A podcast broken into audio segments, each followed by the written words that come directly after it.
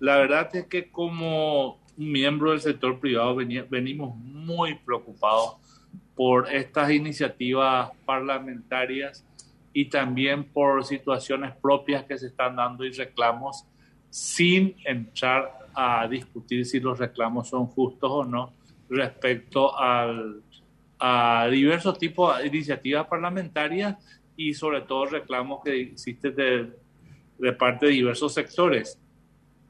Y fíjate vos que eh, para hacerla corta, para hacerla corta, el, hoy si se atienden todas esas, esas eh, iniciativas parlamentarias y se atienden los reclamos, estaríamos eh, con un problema adicional de un déficit adicional de 1.6% sobre el Producto Interno Bruto.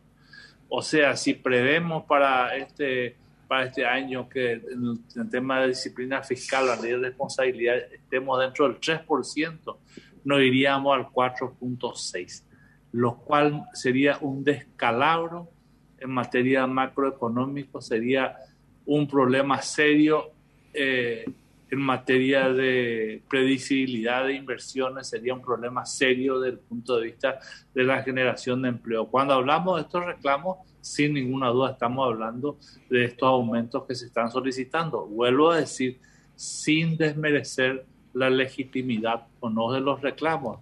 El problema es que estamos viviendo un momento muy particular y este momento particular que estamos viviendo se debe básicamente a factores totalmente exógenos, sobre los cuales no tenemos ningún tipo de control. Ah, se, debe a los problemas climáticos que ocurrieron, se debe al problema de la guerra, de la guerra que existe hoy en, en, Europa, se debe al, al, problema de logística de materias primas y de productos terminados, o sea, condiciones sobre las cuales no tenemos, y una cosa más, vamos a poner el argumento ya con el que comenzaste, y se debe fundamentalmente desde el punto de vista interno, eso ya no es exógeno, a la, al comercio ilegal o a la economía informal y el contrabando.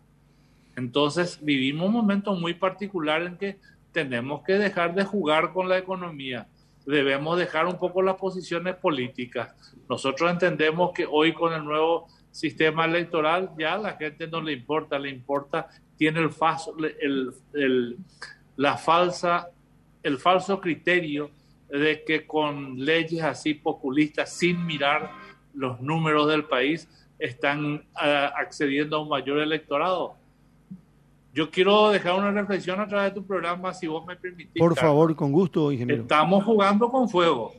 Yo le quiero decir a, a la gente que está en el sector parlamentario que no juegue con fuego, que al final en lugar de conseguir los votos, lo que puede conseguir es la acción totalmente contraria.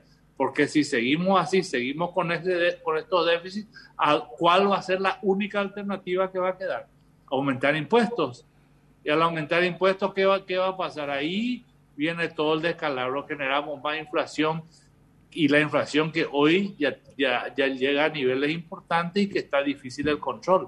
O sea, no pongamos más fuego, no, no le metamos más leña a este fuego, ¿verdad?